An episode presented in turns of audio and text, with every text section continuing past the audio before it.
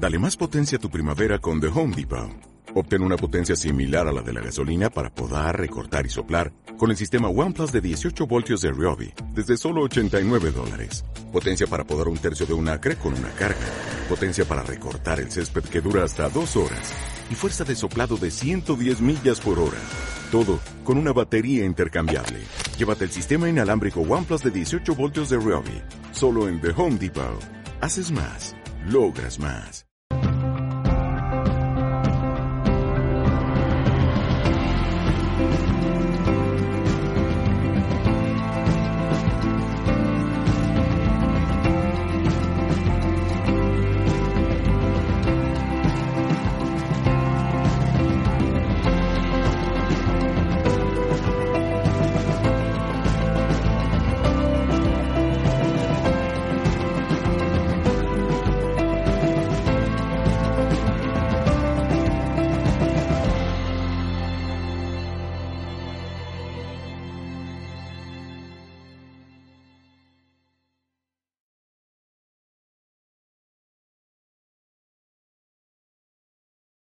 Gracias a ti, Osvaldo.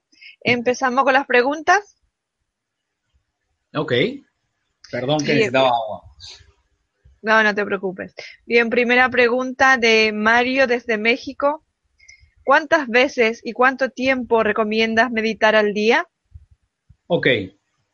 Mario, gracias. Saludos a México. Si Dios quiere, estaré ahí nuevamente en el mes de octubre, en Monterrey. Estuve recientemente en San Luis de Potosí me encantó. Mira, eh, yo recomiendo dos veces al día. La mejor es antes de que salga el sol y después que se oculte el sol o antes de dormir. Es muy efectivo. Si lograras hacerlo 15 días sin interrupciones, vas a notar un cambio fenomenal vas a comenzar a tener lo que mucha gente quiere, que se llama la mente en blanco. La gente anhela tener la, la mente en blanco, pues es muy fácil. Simplemente es comenzar, como te digo, con una estrategia sencilla de un plan de cambio de percepción de vida. Y con dos veces al día lo vas a alcanzar. Tal vez no tan rápido, tener siempre la mente en blanco, pero sí vas a comenzar. Te acordarás de mis palabras en 15 días vas a notar un cambio radical. Espero que esto eh, responda a tu pregunta. Raúl desde España pregunta, ¿qué papel juega la respiración en la meditación? Oh, importantísimo y se me pasó. Demasiadas ideas. Ok. La respiración, preferiblemente abdominal, es la que te va a ayudar a mantener un ritmo dentro de ese alcance de paz, dentro de ese alcance de control de tu mente. Perdonen de verdad que no hablé de la respiración. La respiración es una herramienta sumamente útil para reducir presión alta, para alcanzar en el proceso de meditación, sobre todo, eh, puedo poner el ejemplo de un mantra lo voy a compartir con ustedes, que aprendí del monje Juan Sarmiento, que es Babanam que Walam.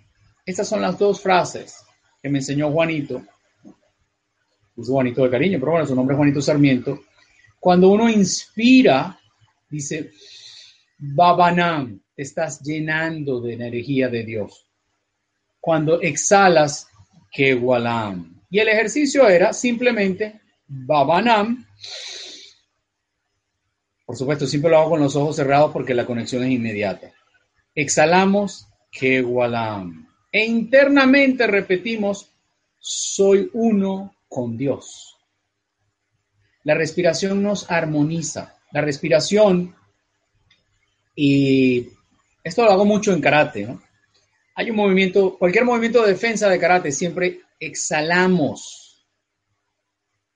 ¿Por qué? Porque cuando respiramos, toda la energía del cuerpo se va a los pulmones. Por lo cual, si tomo aire cuando hago una defensa, no voy a tener fuerza para defender. Entonces, la respiración juega un papel sumamente importante. De verdad que le pido que me disculpen que se me pasó entre tantas ideas, pero es, es mágica. La respiración es mágica. De hecho, aprendí con un monje, eh, cuando hay dolor de cabeza, uno bloquea uno de los orificios nasales y respira profundamente por el que está abierto y exhala por la boca. Se hace cinco veces con cada lado. Para calmar nervios, para calmar agotamiento físico, lo usamos mucho cuando estamos entrenando, y para calmar dolor de cabeza sin pastilla. Eso hace que nuestro cuerpo produzca óxido nítrico y enseguida nuestras venas hacen así, se baja la presión y estás de maravilla. Pero siempre recomendando respiración abdominal. Muchas veces, por el ritmo de vida, no sabemos respirar. La gente respira aquí. Los pulmones son como unas bolsitas. Si usted respira arriba, pulmón solo va a ser así. Simplemente, cuando usted respira abajo, abre, trabaja desde el diafragma, exhala completo. Entra más oxígeno. Desde el punto de vista médico, el oxígeno regenera tejidos. Cuando somos jóvenes y son niños, crecen más sanos y a su vez el oxígeno es uno de los grandes enemigos de los desórdenes celulares llamados cáncer por lo cual la respiración juega un papel sumamente importante. Gracias por tu pregunta desde España. Eh, Mari Carmen desde Madrid, España, pregunta, ¿qué hacer para conseguir meditar regularmente? Bueno, para conseguirlo, yo recomendaría personalmente eh, unos 20 minutos son suficientes. Tienes que hacer un cambio en tu rutina de vida. O levantarte un poco más temprano o rodar el horario de manera que puedas tomarte esos 20 minutos para ti que van a significar tanto. Esos 20 minutitos son divinos, es, es un enjuague del alma, es, es algo sumamente reconfortante. Solo debes tratar de organizarte.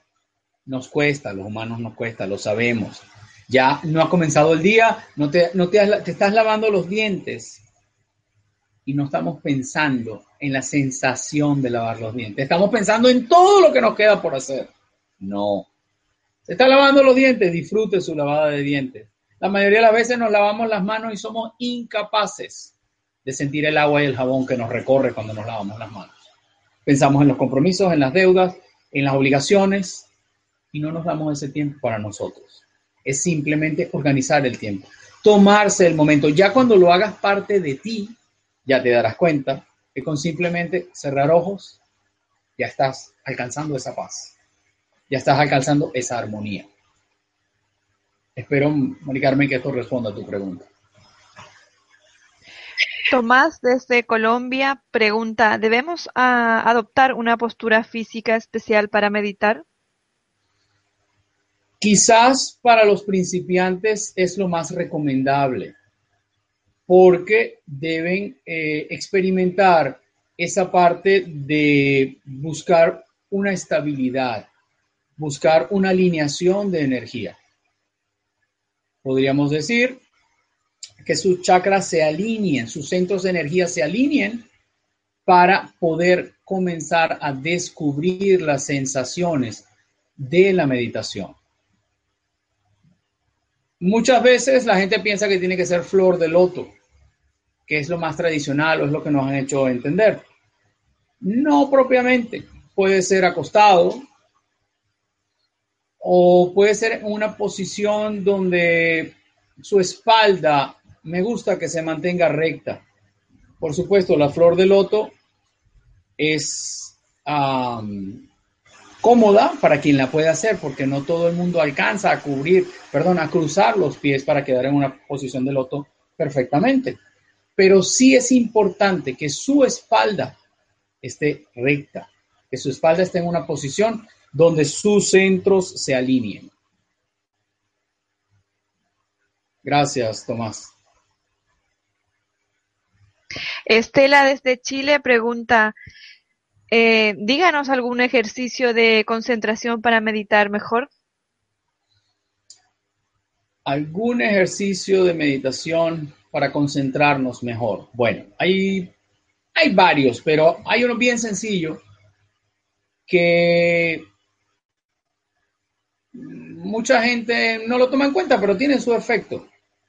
Un vasito con agua, un vaso transparente, eh, cristalino, así como este, aunque este no es transparente. O sea, cuando quiero decir no es transparente, que no tiene estas rayitas y estos dibujos. Eh, pero un vasito así, llénelo a la mitad de agua.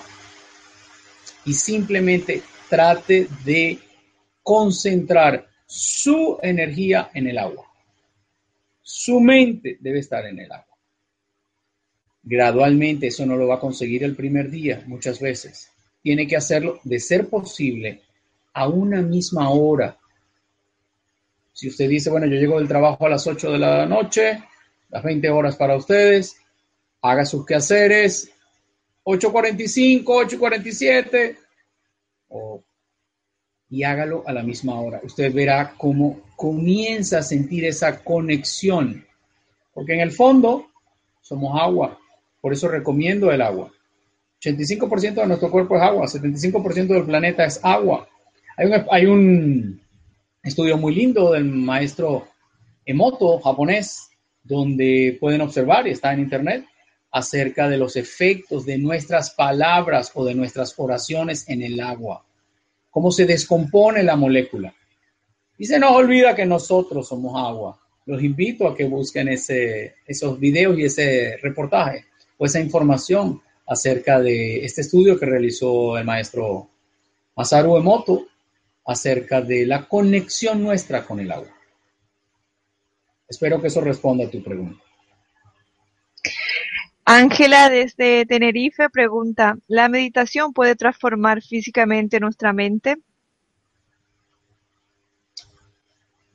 Transformar físicamente, mm, no, no sé si físicamente, ya que físicamente lo relaciono más con como cuerpo humano, pero sí te puedo decir que vas a evolucionar tu mente que tu mente va a abrir, si esa es más o menos la, pregunta que estás buscando, la respuesta que, que estás pensando. Sí, la meditación te da la capacidad de lo que muchas personas buscan, abrir el famoso tercer ojo. Yo en estos días hice un ejercicio con los niños aquí, les puse unas piecitas de colores que las vieran, después les vendamos los ojos y con los padres para que tomaran una al azar.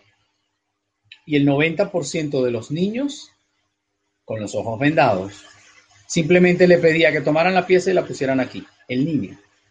Lograron descubrir el color exacto de cada una de las piezas. Por supuesto, yo lo hice conversando con sus padres para que ellos comprendan los beneficios, las ventajas del enfoque, de la capacidad de concentración que realiza el karate en sus hijos. Pero sí, los niños normalmente en karate, para hacer un cortito ahí, cuando entramos al tatami, que es donde se imparten las clases, eh, hacemos un pequeño momento de meditación y al final de la clase también. La teoría es que cuando entramos, en japonés se llama Misu no Kokoro. Por cierto, en mi blog está un capítulo que es Misu no Kokoro, donde lo explico. Cuando entramos a hacer la clase, nuestra mente, nuestro espíritu debe estar limpio como el agua, transparente, puro, para poder recibir la información. Y después cuando salimos, es como una retrospectiva de lo que hicimos en clase, para que sea parte de nosotros. Entonces, si lo quiere ver desde ese punto de vista de evolución de mente, si ese es el, el sentido de la pregunta, sí, no lo dudes. Vas a tener una evolución, una forma de pensar diferente. Vas a desarrollar una percepción que quizás está dormida. Gracias por tu pregunta. Soraima desde Argentina pregunta, ¿qué debemos hacer en la meditación para tranquilizar los pensamientos de todo tipo que nos llegan? Eso toma tiempo, pero sí se logra hacer. Eso es, o una de las herramientas que más te ayuda es comenzar a sentir tu respiración. Comenzar a enfocarte en sentir cómo entra el aire a tu cuerpo y exhalarlo. Trata de que cuando te lleguen los pensamientos, concéntrate en la respiración. Por eso le pido disculpas de nuevo, que antes no la nombré de verdad. Pero la respiración, el ritmo, el ritmo de la respiración es la que nos ayuda a sacar esos pensamientos de la cabeza.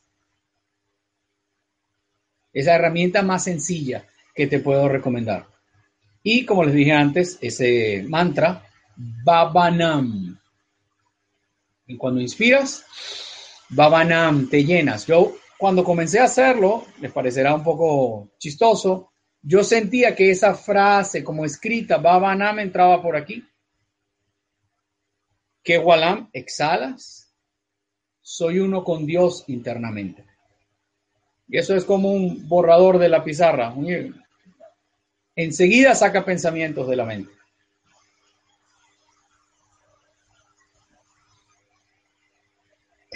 Eh, Blani desde Brasil pregunta, me gustaría que nos que nos indicaras alguna forma o, o recomendar alguna forma o técnica para iniciar a los niños en la meditación.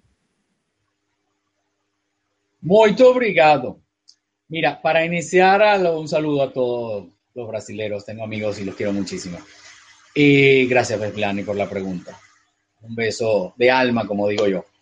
Para iniciar a los niños en la meditación, en este caso, lo mejor es buscar si uno no tiene el conocimiento de meditar o, el hábito de hacerlo. Eh, los niños son unas esponjas, como ya todos sabemos.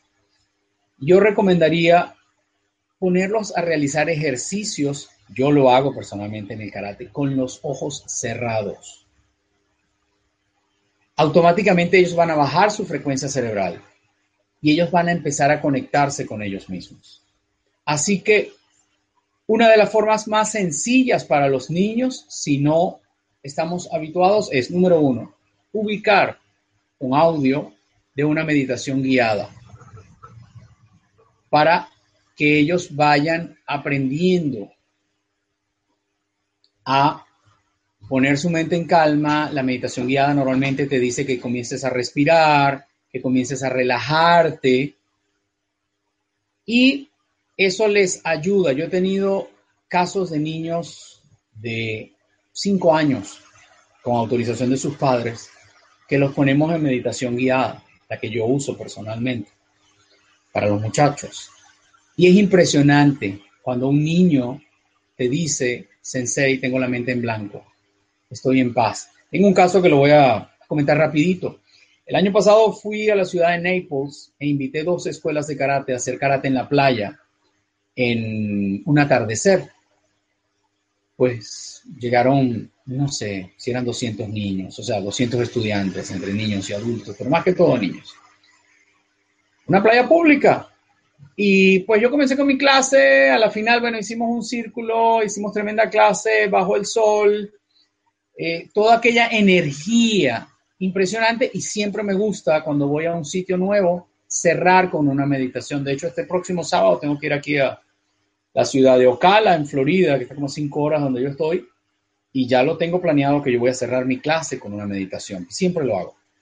Entonces, aunque había ruido externo, yo que cargo el, audio en mi teléfono, en el móvil, con un, un parlante pequeñito, los hice a los que se interesaron, vamos a meditar. Perfecto. Unos se quedaron, otros se fueron. Y el día miércoles de esa semana me escribe un padre, a mí que yo no conocía, y me dice, Sensei Portillo, mire, usted no me conoce, pero mi hijo que tiene ocho años me dijo que por primera vez en nueve meses para ese momento, él sentía paz, no sentía, ay Dios, a veces se me olvidan las palabras en castellano, como soberbia, como rabia, como dolor, anger, le digo yo en inglés. Sin yo saberlo, ese niño y su padre y su madre se separaron una situación de divorcio. No sé realmente qué sucedió con la señora. Normalmente yo no pregunto para no ah, remover heridas. Yo recibo la información que me dan las personas y yo humildemente le doy mi opinión en función a lo que ellos me traen. Pues resulta que el niño solo puede ver a su mamá una o dos horas máximo a la semana en una corte bajo supervisión de un oficial de la corte. No sé realmente qué, qué, causa familiar sucedió o qué es lo que hizo su mamá para que el juez tomara una decisión tan fuerte. Pero ese niño consiguió paz. Ese niño se lo dijo a su padre, por lo cual el padre me escribió agradecido y tratando de buscar más. No me quedó otra opción sino comprar el CD de meditación, enviárselo y le dije eso, ponlo a trabajar como es niño una vez al día primero. Pues hubo un cambio radical en su vida. El niñito hoy en día, eso ya va a ser un año, es un muchacho estable, contento, feliz. Entonces, esas son las cosas que no tienen precio. Eso es, es algo que, que me llena de satisfacción, que muchas veces cuando los niños acuden a mí y yo logro con una palabrita, con un detallito, cambiar una vida, es, es algo que, que, sí, que me saca lágrimas, no lo voy a negar, porque es, es una sensación interna muy linda. Entonces, volviendo al tema, los niños, sin, pónganlos con los ojos cerrados a hacer actividades que ellos puedan conectarse con ellos. Ejemplo, algo, algo pequeño que puedan armar, algo que tenga textura, eh, a reconocer frutas, a reconocer eh, objetos sencillos, pequeños. Eso va a comenzar a desarrollar en ellos el sentido del enfoque. Y como ellos automáticamente van a conectarse con esa energía universal, porque ellos tienen menos cargas que nosotros en la mente, ellos van a comenzar a desarrollar. No les extrañe que le den respuestas después de esos ejercicios que ustedes se van a quedar con la boca abierta, porque ellos son unos maestros. Ellos vienen a enseñarnos a nosotros y guiarlos de la mejor manera posible. Ellos son nuestro futuro, ellos son todo en la vida, los hijos, los niños. Para mí, todos mis estudiantes, desde Francisco, que llegó aquí con dos años y medio, hasta Nicola, que está en Italia ahorita con 58, todos son como mis hijos.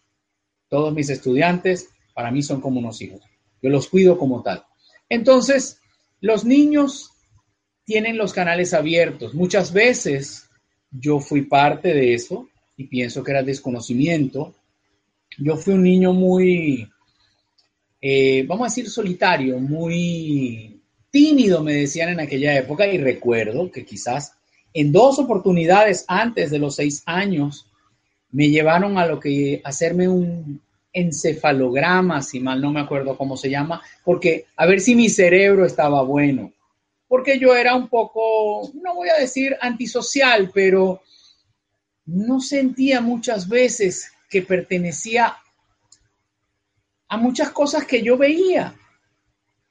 Y por eso yo estaba solo, vamos a decir, en mi mundo. A lo mejor pensaron que yo era autista en ese momento, pero no, realmente no era autista, sino que la percepción de las cosas, eh, lo que yo veía que la gente le tenía interés, para mí no tenía interés ninguno. Pero claro, década de los 60, no podíamos esperar que, que el tratamiento fuera otro. Entonces, eh, a los niños hay que dejarlos que se expresen, hay que dejarlos que ellos broten sus genialidades. No están locos. Ellos están más conectados con nuestra esencia universal que nosotros. Ellos están puros. El niño no conoce mezquindades, que no sean adquiridas en el proceso. Si ustedes se dan cuenta, los niños sí tienden a ser egoístas por territorialidad, por uh, reacciones que no son naturales de ellos. El egoísmo, la mentira, el hacer daño, nosotros no nacemos con eso. ¿Por qué cuando damos amor o por qué cuando compartimos un abrazo nos sentimos también? Eso sí somos nosotros, los humanos. Eso sí somos en alma, en esencia. Entonces, Los niños déjenlos libres. Estoy hablando en sentido bonito de la palabra, en el sentido de que cuando un niño se exprese, cuando un niño quiere pintar, yo tengo un alumno que adoro, que se llama Nicolás, terminando el curso escolar de este año, su mamá me manda una foto y me dice, esta es la clase de matemática de Nico. Él estaba en clase de matemática en tercero o cuarto grado, creo que en tercer grado debe estar Nicolás hoy en día. Y él lo que estaba era dibujando unas sonrisas, unos muñecos felices, y estaba escrito, por supuesto, en inglés, I'm happy, soy feliz, soy libre. Esa era la clase de matemáticas de Nicolás. Por supuesto, supongo que desde el punto de vista racional, lógico, dirán, este niño está loco, este niño no debería estar haciendo esto. ¿Qué va? Ahí hay dos factores. Número uno, él es libre. Es un alma pura, viva, llena. Nicolás tiene unas respuestas extraordinarias.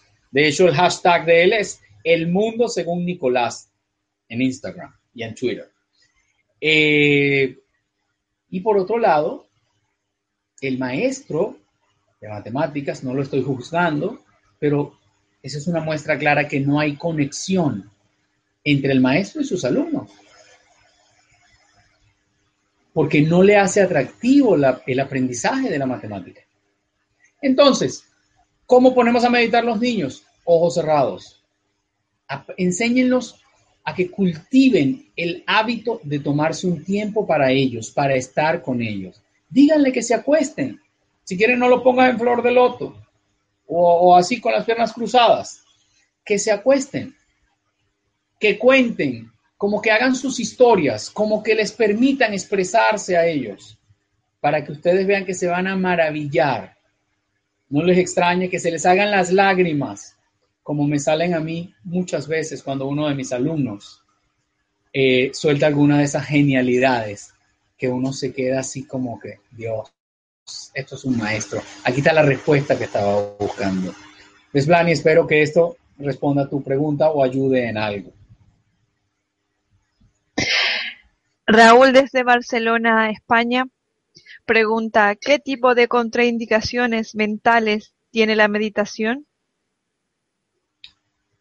Contraindicaciones mentales, ninguna. No conozco nadie que haya practicado la meditación de forma regular que haya tenido un, ah, algo contrario, un efecto secundario nocivo. El efecto secundario, como dije anteriormente, no es más que vas a querer volver a hacerlo porque la estabilidad emocional, la paz, la calma, la armonía con que te impregnas, la vas a querer tener todo el día. No hay ninguna, ningún efecto contrario. Lo que puede a veces limitarnos para realizarla son nuestras creencias religiosas. Porque piensan muchas personas que chocan con, con esa parte de, de lo que nos han inculcado diferentes puntos de vista de las religiones. Yo las religiones las respeto a todos. Si la persona se siente mejor siendo religioso, perfecto, hágalo. Si no le está haciendo daño a nadie, es simplemente su creencia, que es una forma diferente de conectarse con, con el Creador. Pero muchas veces las religiones nos hacen creer o nos han hecho querer entender que la meditación es peligrosa, que la meditación te puede llevar a la locura, que la meditación te puede hacer daño. No, no hay daño. No hay daño en la meditación porque es tu conexión con Dios y contigo mismo. Regresas a donde saliste, te llenas de amor, te llenas de felicidad, te llenas de alegría. Espero que eso responda a tu pregunta, Raúl. Alejandro desde México pregunta, ¿puede hacer meditación cualquier persona a cualquier edad? Sí, por supuesto. Nunca es tarde. Nunca es tarde para intentar, para probar actividades que nos llenen de energía, que nos llenen de luz, que nos llenen de amor, que nos llenen de paz. El mundo anhela paz. El mundo clama por paz hoy en día. Por ejemplo, yo se lo explico a mis alumnos y tuve el caso con Ignacio, de hecho lo relato en el libro. Eh, donde nací originalmente, donde nací, en Venezuela, es un país que abandoné hace ya casi 20 años porque me iban a secuestrar mis hijos y los niños estaban pequeños. por lo cual yo pensé que un secuestro de mis hijos era algo muy exigente para mí, a tiempo pude salir de ahí. Una de las causas principales de dejar mi país. Eh, conseguí, vamos a decir, em, el, ¿cuál era el camino que me tenía el universo de venir a Norteamérica? Gracias al karate logré la residencia permanente para, mi, para mí, para mi familia. Y bueno, hoy en día somos ciudadanos. Venezuela es un país que todos saben que lamentablemente no está atravesando un buen momento. Y como venezolano, puedo reconocer que uno de los grandes problemas nuestros es la falta de amor por el prójimo, eh, la desensibilización como ser humano y la educación. Esos son los problemas principales de Venezuela. Si eso no se corrige, lamentablemente no va a evolucionar el país. Pero bueno, eh, volviendo a, la pregunta, eh, es, es importante la, la conexión con, uno mismo. No hay edad, no hay limitante para practicar la meditación, para descubrir realmente a cualquier etapa de la vida lo que nos brinde estabilidad, lo que nos brinde em, calma, paz, lo que nos ilumine como personas. Así que la práctica no tiene límites eso no, tiene una fecha de caducidad. No hay problema. Es un cambio que hay que hacer, es un cambio que, uno determina, que uno quiere hacer por convicción. Y en lo que sientes, en lo que consigues eh, esos pequeñitos progresos, te darás cuenta que no hay limitaciones en la edad. Espero que esto responda a tu pregunta.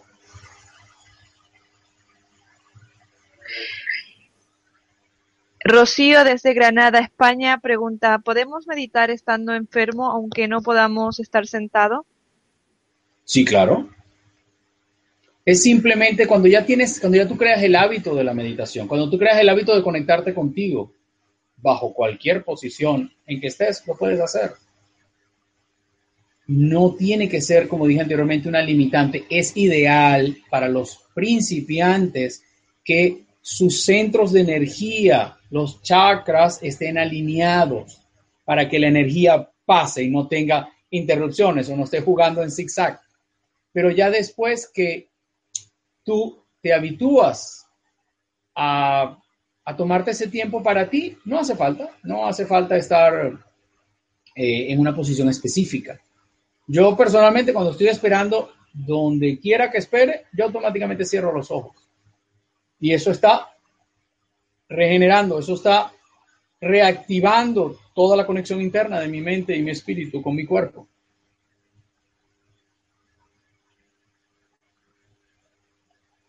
Augusto desde Chile pregunta, para meditar mejor es bueno recitar algún mantra.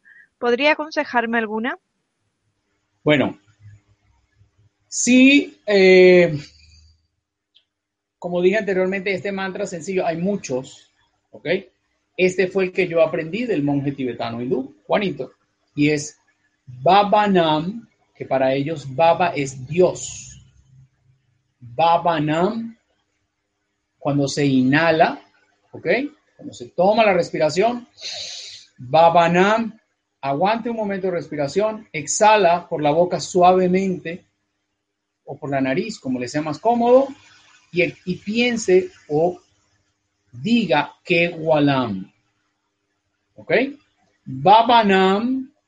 Vamos a hacerlo mejor por respiración por nariz. Porque karate usamos diferentes técnicas y a veces la explicación puede confundirte. Estrictamente nariz. Babanam. Aguante un segundo. Exhala por la nariz y repita. Exprese que walam y en su pensamiento diga, soy uno con Dios. Babanam, Kewalam, soy uno con Dios. Ese es sencillo y te va a funcionar. Coordínalo con la respiración y verás resultados. Tómate un tiempo prudencial, es decir, traten de comenzar por lo menos con 10 minutos. Usted dirá, 10 minutos diciendo Babanam Kewalam. Sí, 10 minutos diciendo Babanam Kewalam. Soy uno con Dios. O Si le parece muy largo 10 minutos, hágalo en el tiempo que usted va a comenzar a sentir paz, que es bastante rápido. A lo mejor 10 minutos para comenzar es mucho, pero hágalo hasta el momento que usted mismo, la armonía de la respiración, que es una respiración, por decirlo de alguna forma, una respiración consciente, porque estás sintiendo la energía que entra y exhalando. Eso, entrar y salir de aire, ahí está la vida. Espero que esto responda a tu pregunta. Natalia desde Venezuela pregunta, ¿cómo llegar a esa conexión con nosotros mismos y cómo sabemos cuando hemos logrado esa conexión?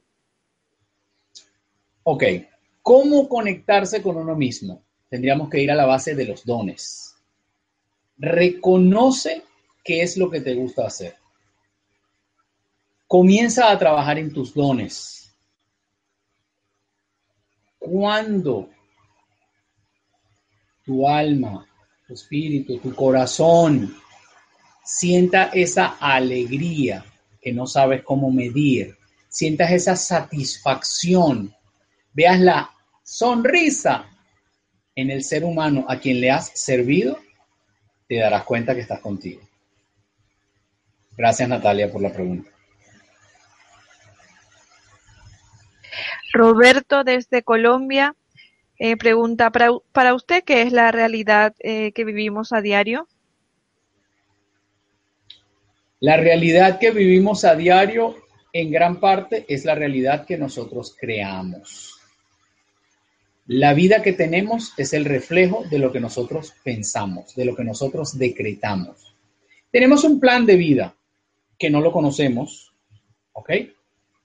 Porque si lo conociéramos, se pierde el sentido de la vida. Si yo voy a un clarividente y el clarividente me dice, te vas a ganar 10 millones de dólares en la lotería mañana, ¿para qué voy a trabajar hoy? Si ya mañana me tocan los 10 millones. Si fuese cierto, ¿no? Si ustedes se dan cuenta, la mayoría de los clarividentes eh, no siempre ganan la lotería. No descalifico su trabajo, sus, sus condiciones, sus dones. Pero es un reflejo donde la persona que está en espiritualidad es un fiel reflejo de que no necesita el dinero. De que el dinero no lo es todo. Lo necesitamos para las cosas básicas, sí, porque la economía mundial, porque el mundo está hecho en función del dinero.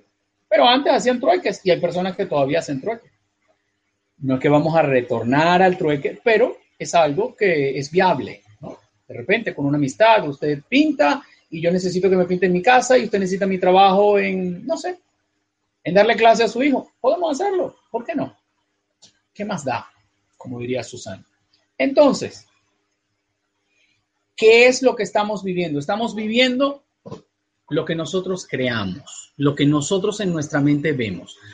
Es, nuestra vida es un espejo, es un espejo de lo que nosotros hemos decidido hacer de ella. Eso no significa, como dije, que no tenemos un plan. El plan está trazado, y lo vamos a cumplir. El plan o la misión de vida, esa la vamos a cumplir.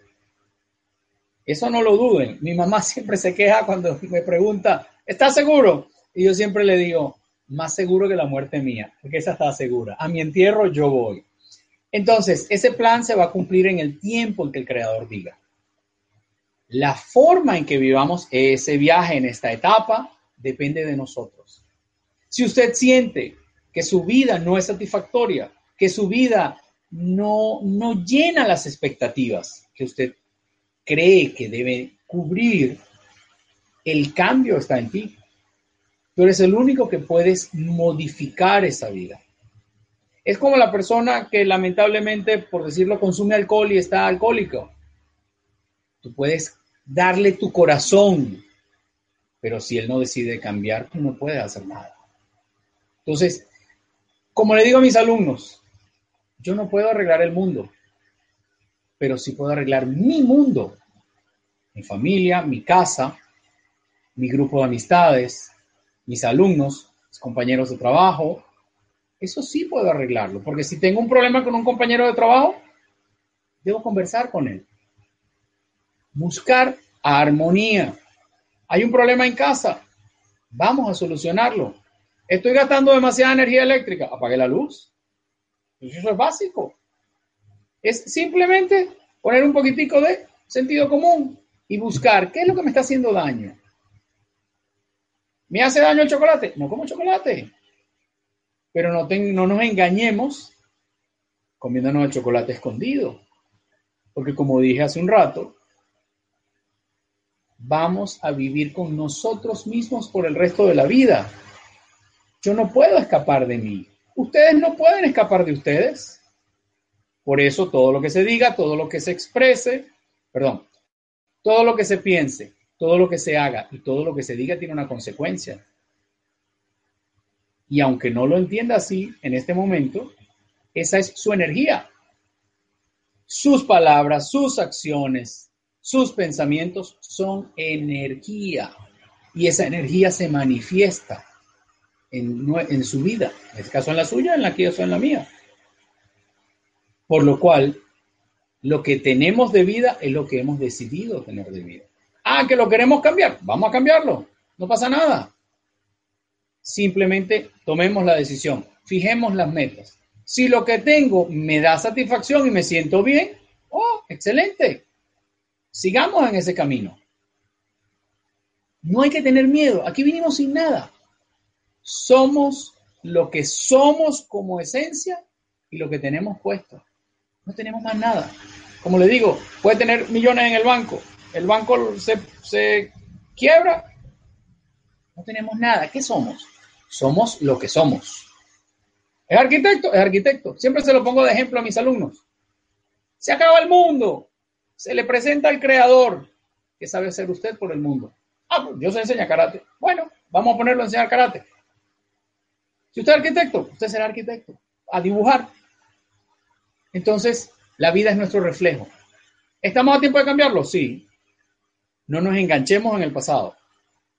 Fijemos un presente para tener un mejor futuro. Eso depende de cada uno. Y si yo estoy bien, yo doy bien a mi familia, doy bien a mis hijos, doy bien a mi esposa, doy bien a todos. Cuando hablo de bien, hablo de bienestar emocional, espiritual. No estoy hablando de parte económica. Estoy hablando de la satisfacción. Cualquiera de ustedes puede tener 20 mil dólares en el banco. Digo dólares porque es donde estoy. Y usted tiene un dolor de cabeza. Y usted no le importan los 20 mil dólares en el banco. Usted lo que quiere es quitarse el dolor de cabeza. Usted tiene un problema en un dedo, en una uña, y se la pisan. Y Dios, ¿de qué me vale mi millón de dólares en el banco si no aguanto el dolor de la uña? Entonces, somos lo que somos. No nos engañemos. No, no vivamos vidas que no son las nuestras. No seamos copia de terceros.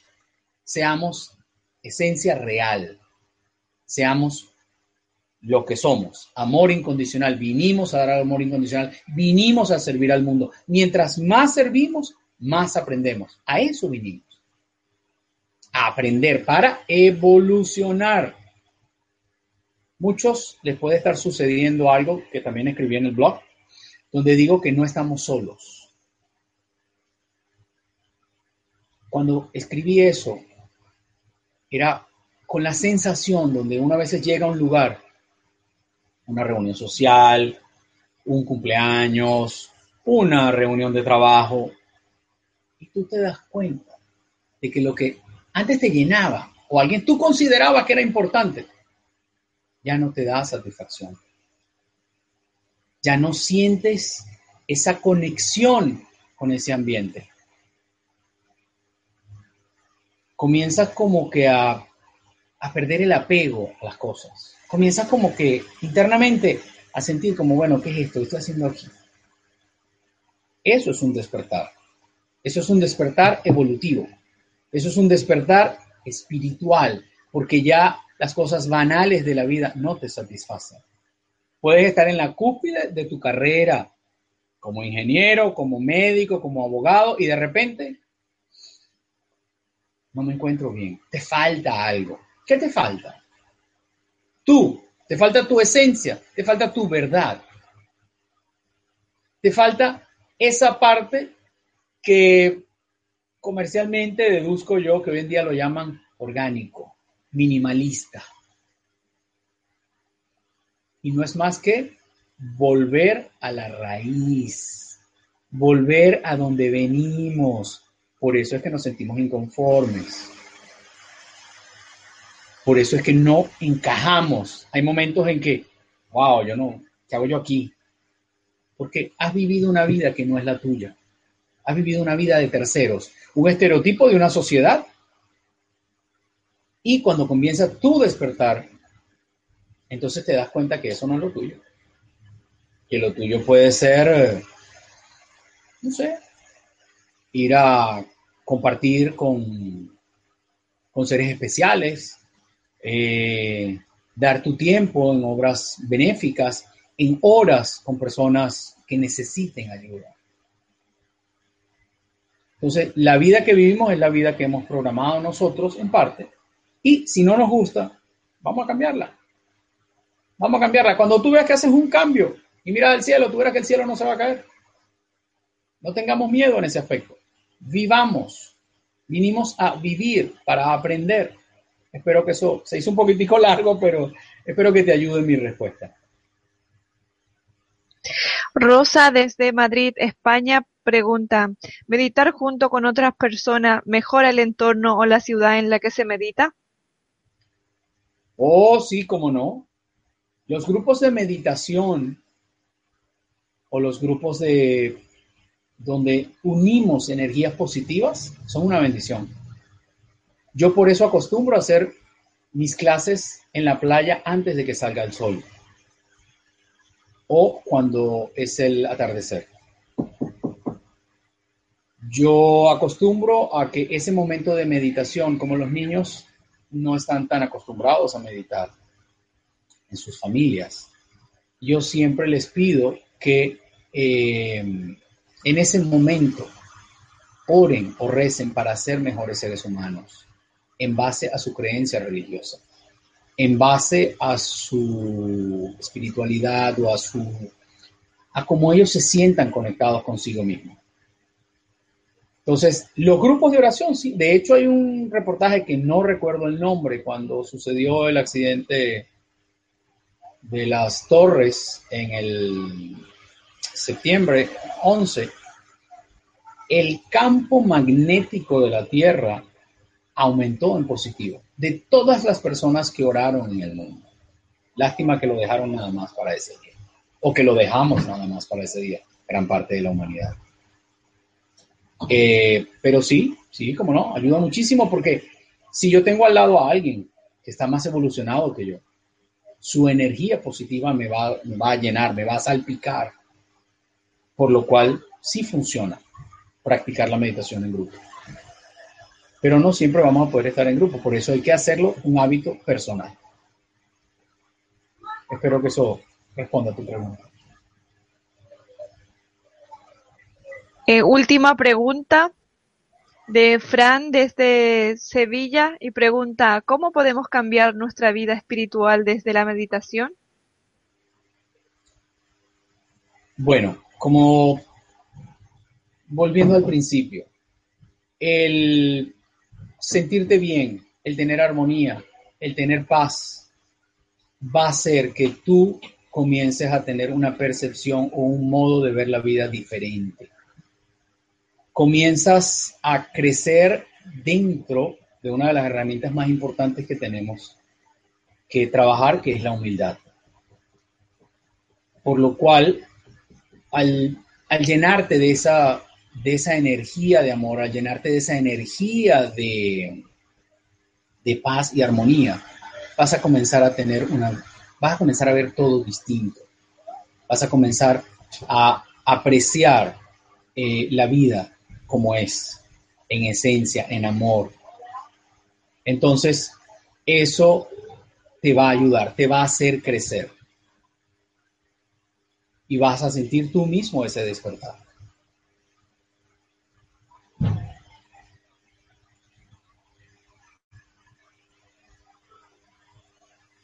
Agradecemos sinceramente a Osvaldo Portillo esta información que ha compartido con nosotros y a todos vuestra importante participación.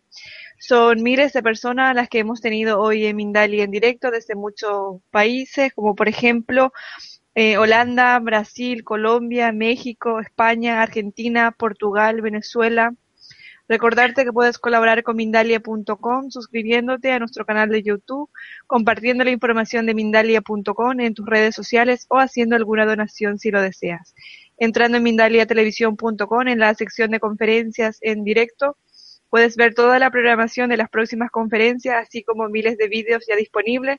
Recordar también que esta conferencia podrá verse repetida de nuevo en mindaliatelevisión.com para que puedas repasar conceptos y compartir su información en tus redes sociales. Dejamos estos últimos instantes para que se despida nuestro invitado de hoy. Osvaldo, últimas palabras de despedida para ti. Bueno, primero agradecerles a todos y a Mindalia en especial por esta opción. Eh, les recomiendo nuevamente que todo lo que digan, todo lo que hagan, todo lo que piensen, ahí van ustedes, ahí va su energía. No tengan miedo en actuar desde el amor incondicional. Bríndense como Dios nos envió a servir. Sirvamos a todos, seamos útiles a todos, sin esperar nada a cambio. Y se maravillarán de las bendiciones que el universo y nuestro Creador nos van a brindar o les van a brindar eh, cuando ustedes comiencen a hacer ese cambio. Sánense ustedes, siéntanse bien ustedes y verán como todo es inmediato la percepción de, de la vida que está llena, que está plena, que está abundante para todos. Y nuevamente agradecido, muchas bendiciones, que no tengo palabras de verdad del agradecimiento que siento porque ustedes hayan tomado ese tiempo de su vida para compartirlo conmigo. Gracias. De nuevo, gracias a ti, Osvaldo. Un fuerte abrazo. Mucha felicidad. Otro para ti. y a todos, hasta la próxima. Y a todos, muchas gracias y hasta la próxima conferencia de Mindalia en directo.